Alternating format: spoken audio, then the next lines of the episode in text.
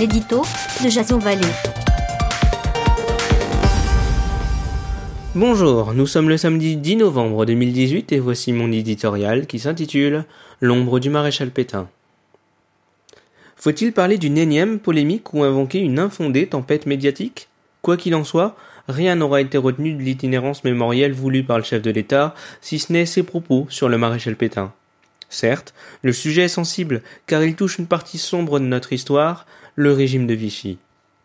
Mais il est étonnant d'analyser les résultats d'un sondage qui montre que 38% des Français accepteraient de retrouver un régime autoritaire. À croire que les leçons des anciens et leur plus jamais ça n'ont pas été apprises. Il suffit de regarder l'élection de Bolsonaro au Brésil et de Donald Trump aux États-Unis, sans parler de la montée des extrêmes en Italie et Hongrie, tous unis contre l'établissement, traduisent peuple contre élite. Si Emmanuel Macron a fustigé, lors de la commémoration à la libération de Bormes-les-Mimosas, une lèpre populiste, on s'accorde sur un point. Le monde n'est pas encore aux prémices d'une troisième guerre mondiale.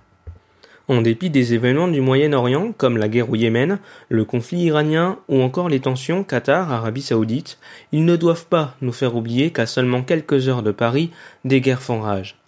La paix n'est donc jamais définitivement acquise.